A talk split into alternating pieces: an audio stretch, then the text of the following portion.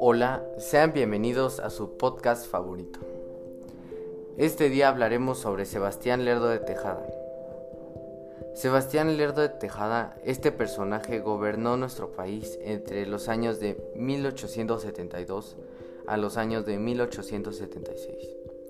Así que vamos a hablar y a ver cómo fue desarrollando la vida política y también de amor, entre otras cosas, de eh, nuestro personaje y también hablaremos sobre la política de nuestro país. Particularmente en el periodo de la Guerra de Reforma, primero en 1863, inició su vida política y particularmente eh, lo hizo, bueno, lo hizo al lado de uno de los personajes más emblemáticos y del cual ya hemos hablado en estos podcasts es Benito Juárez quien hizo que, con, Benito Juárez, bueno, en aquel momento eh, Benito Juárez era el presidente de la República. De tal manera que entonces Sebastián Lerdo de Tejada se convirtió en el consejero de nuestro presidente Benito Juárez. Bueno, expresidente. Eh, durante la segunda intervención francesa. Así es que él, gobernó y también generó eh, las ideas que ayudaron al gobierno de nuestro país a salir adelante. Ante esta difícil situación, como resultado, Sebastián Lerdo de Tejada logró llegar a formar parte de la Suprema Corte de Justicia de la Nación, particularmente en la posición de fiscal. Una persona muy importante dentro de este órgano, eh, dentro de este órgano político de nuestra nación, aquí aparece la figura de Porfirio Díaz, un militar de gran prestigio por la conducción que tuvo que tuvo eh, participación y que tuvo en la guerra de, de intervención norteamericana. Se levantó en contra de Juárez, como ya había mencionado, puesto que le quería llegar a ser el presidente de la República y llegó a tener el apoyo de algunas personas. Sin embargo, el que ganó fue Benito Juárez en 1871. Volvió a ser presidente de México, pero no con el apoyo de todos.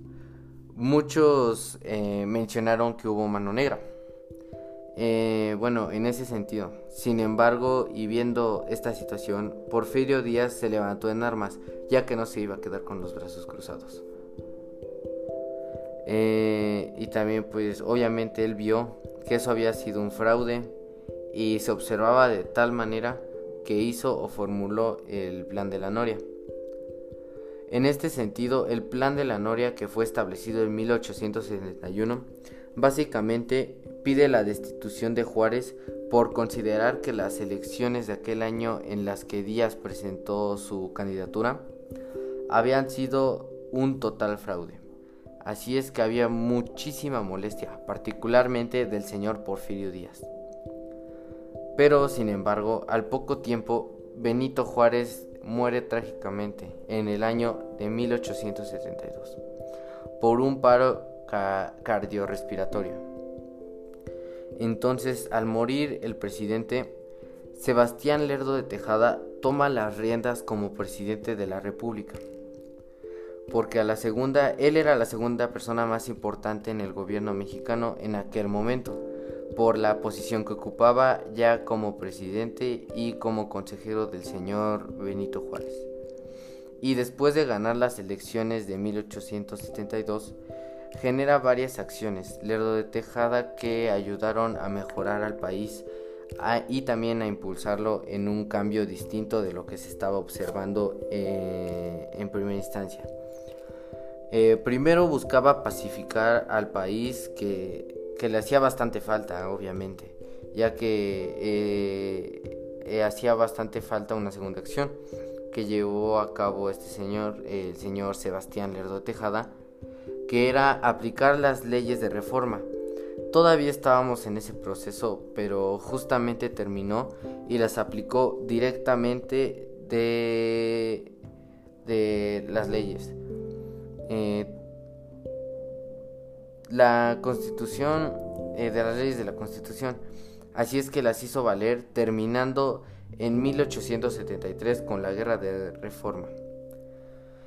Después también un detalle interesante fue que expulsó a todas las órdenes religiosas porque ha sido una dictadura en la constitución de leyes según él. Eh, la cuarta acción eh, importante, obviamente, fue que comenzó la construcción del ferrocarril, particularmente las vías entre México y el estado de Veracruz. Y esto generó una gran amplitud en el campo del comercio. A nuestro país, la quinta acción que es relevante en el gobierno de Tejada fue unificar al Senado que no hubiera tanto ya ni liberales ni conservadores. Dentro de estas acciones que llevó a cabo el señor Sebastián Lerdo de Tejada fue impulsar a la industria, así es que fueron cosas positivas, sin embargo, mm, al verse en el poder, Sebastián Lerdo de Tejada eh, buscó reelegirse y ante esta situación nuevamente eh, eh, pues no salió como lo esperaba, ¿no? Y pues puesto que él quería regresar, o más bien quería llegar a ser presidente, así es que formula el plan de Tuxtepec. Y este plan es muy importante porque notarán lo que dice y quizás les haga esta les haga con, se les haga muy conocidas, perdón, estas palabras que mencionó Díaz en 1876, el cual era sufragio efectivo, no reelección. Bueno, después de hablar en estos minutos, em, después de este corte comercial de música, les hablaremos sobre los amores del señor Lerdo de Tejada. Pero esto después del el siguiente corte comercial.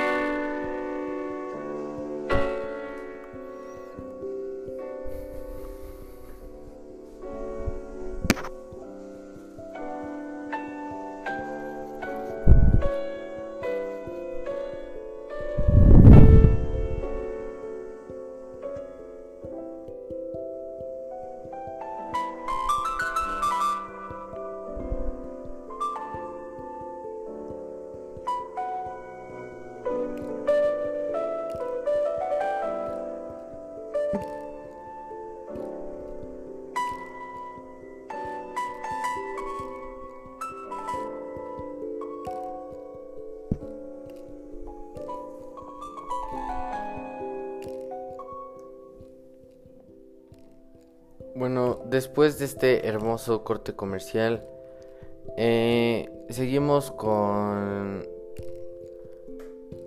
con el señor Sebastián Lerdo de Tejada.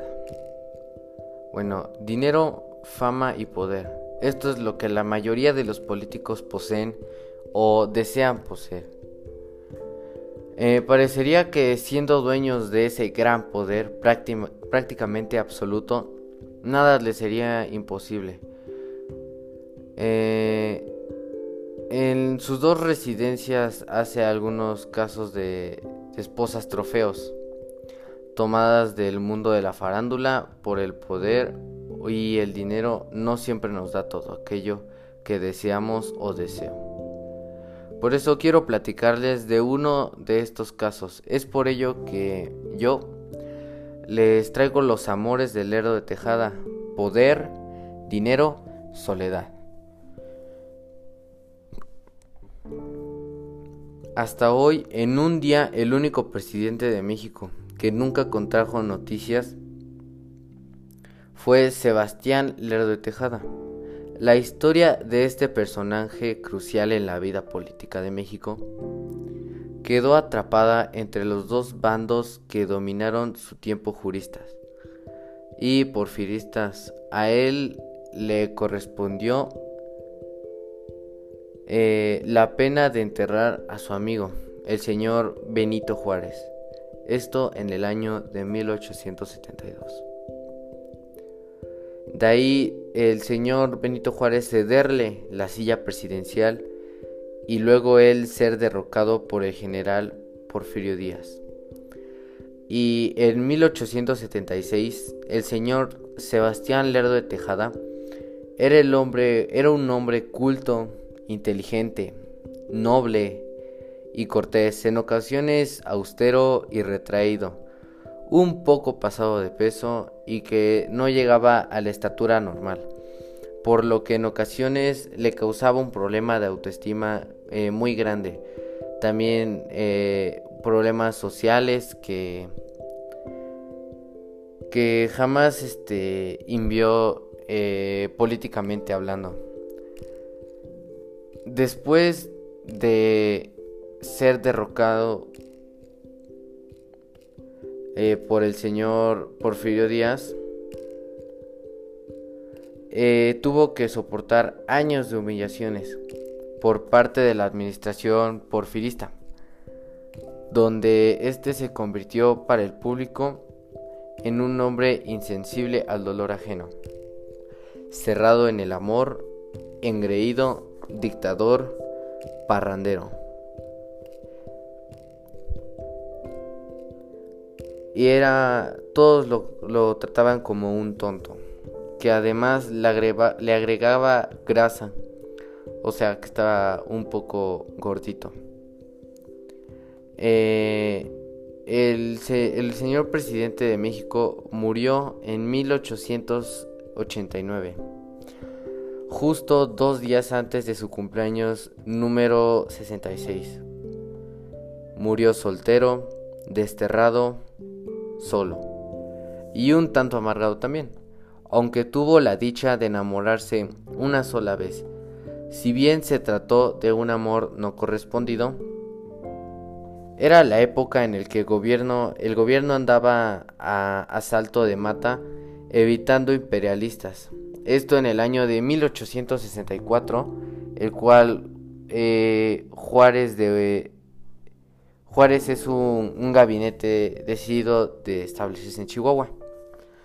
Primera de varias estancias que duraban aproximadamente 11 meses de una vida llena de sobresaltos. Esta la vida de Juárez. Y Lerdo también eh, se adjuntaba al desahogo de los asuntos oficiales y a las charlas con los amigos, o también a jugar cartas por las noches. Cuando no se presentaba la oportunidad de un bailecito, cuando esto de vez en cuando. Al acercarse al enemigo lo suficiente, Juárez y Lerdo rápidamente y con la gran valentía que siempre los caracterizó, unían pies en polvorosa, poniéndose un mínimo de 400 kilómetros de desierto. Esto por medio entre ellos y el más cercano cañón francés, fue en este periodo de sustos aguante físico donde don Sebastián conoció a la hija de distinguido anfitrión Fernando Revilla Valenzuela, dos veces gobernador de Chihuahua. Este señor también era ilustre liberal, muy amigo del señor Benito Juárez. Manuela era la segunda de sus hijas en sus tiernos 14 años, toda una jovencita. Eh, esto bastó para que deslumbrar al frío corazón del señor Sebastián Lerdo de Tejada, en ese entonces eh, tan solo era un tímido intelectual de 42 años. Así es, 42 años. Se enamoró de una jovencita de solo 14 años. Sin embargo, en uno de sus muchos bailes, Lerdo se armó de valor y jugó la carta sentimental. Esta carta tan difícil que es llevada por un hombre, así también por mujeres.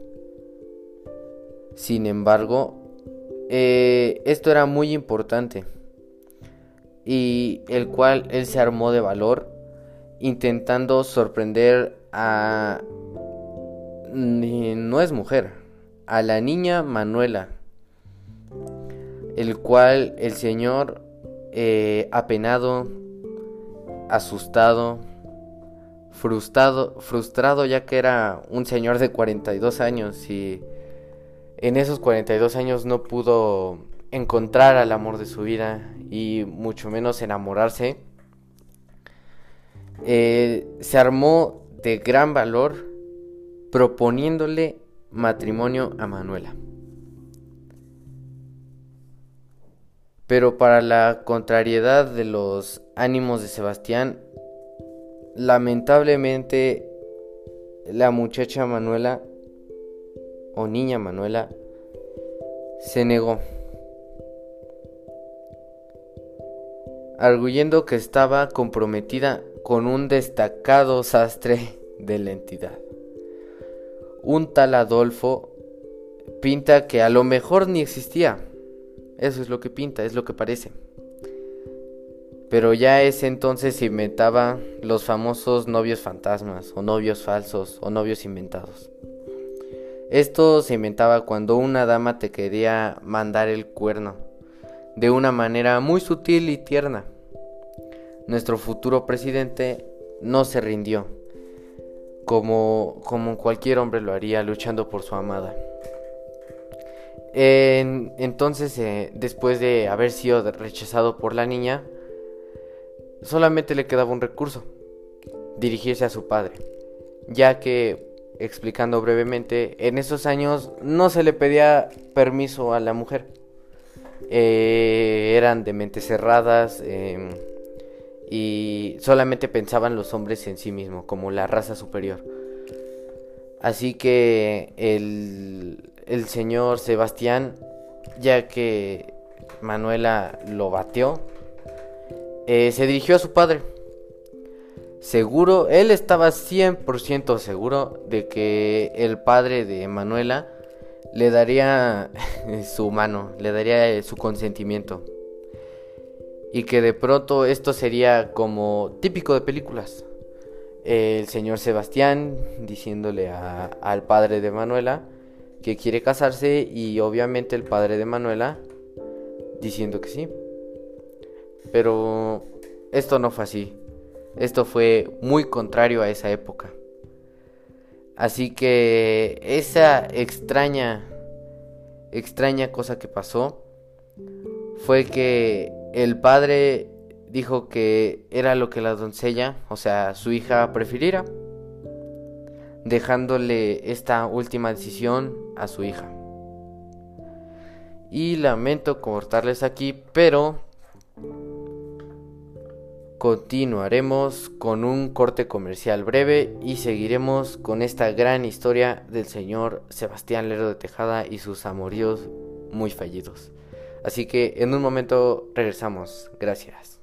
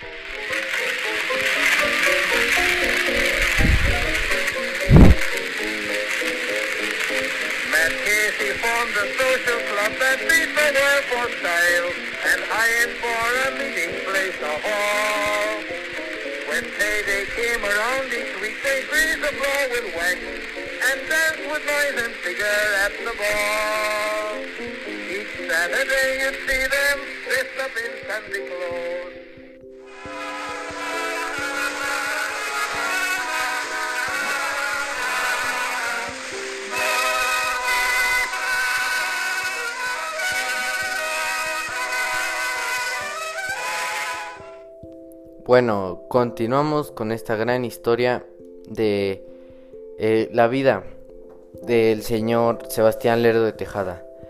Como un breve recuerdo, básicamente el amor de su vida lo batió. Pero bueno, seguimos. Eh, después de que el padre haya dicho que su hija tomaba la decisión, esto mostrando así que el amor a veces puede más que la convivencia. Cuando siempre, eh, esto en 1866, cuando en su gobierno decidieron regresar a la capital ante el evidente tratamiento del imperio de Maximiliano. El despechado Sebastián no perdió la esperanza de ganar el corazón de Manuelita, como él le decía de cariño, pues formó una alianza con la hermana mayor de esta, eh, que, cual nombre era Antonia. Una mujer muy atractiva, pero para él no era nada a comparación de su Manuelita. Para que la convenciera a la muchacha de que él era el gran amor, eh, la persona ideal, el amor de su vida. Desde ese momento, Lerdo nos escribió un prometido de seis cartas mensuales durante un periodo de diez meses eh, lo cual eh, es sencillamente extraordinario. Si se consideran las difíciles condiciones en que escribió tan caprichosa correspondencia. Cartas que terminan en octubre del año de 1867, cuando Antonia inexplicablemente decidió poner fin a la correspondencia.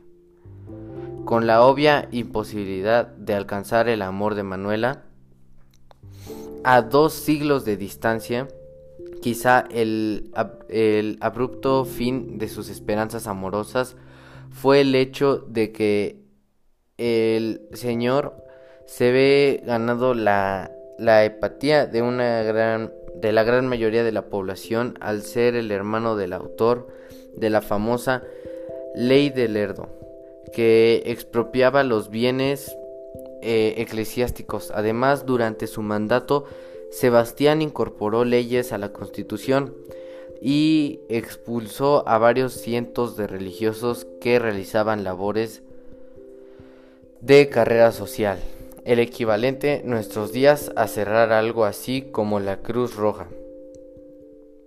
Ninguna mujer de aquel entonces se consideraba presente, hubiese querido que la esposa del hombre más odiado de todo México, y menos en aquel entonces por razones religiosas, por lo que Lerdo quedó no solo con el corazón destrozado, sino terminó siendo un hombre solitario que correspondía, eh, perdón, que la correspondencia que dejó leer no este eh, no, no, no simplemente dejó que este hombre sea de carne y hueso.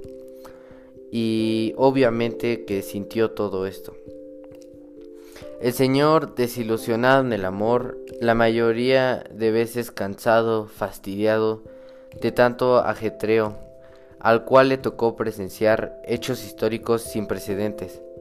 Mientras se daba la tarea de administrar una nación de un pueblo, eh, un artículo de lujo se necesita agolparse desde las 2 de la mañana en, la, en las puertas de la panadería para conseguir una torta de pan era algunas de las cosas que escribía la hermana de su adorada Manuela. Pero fuera de esta pasión, Largo siempre volvía a su empaque de funcionario público, su abandono eh, arrojado a los brazos de una elegante conformidad de una administración que se ganó más enemigos que amigos, llegó a sentirse tan seguro en el poder que desarrolló ciertos tratos que le proponía nuestro vecino, nuestro gran país del norte y vecino, por lo que sería el momento en que Porfirio Díaz sería apoyado por los Estados Unidos y la administración de Lerdo llegaría a su fin. La verdad es que la vida nada se da con perfección absoluta, y el señor Sebastián Lerdo Tejada en el año de la victoria en el que logró el escaño más importante de la nación, no pudo ser la felicidad eh, de política y más importante en el amor, por lo que observado esta pequeña historia, podríamos concluir que el dinero, el poder, la fama o la gloria, aunque sean deseables desde el punto de vista humano, no son en realidad tan importantes pues también se puede vivir en un castillo de mil habitaciones, pero así pueden estar todas vacías. O tener 40 automóviles de lujo cuando no puedes manejarlos. Ser famoso es despreciado por todos. Simplemente y llanamente es el amor el ingrediente más importante en la receta de nuestras vidas.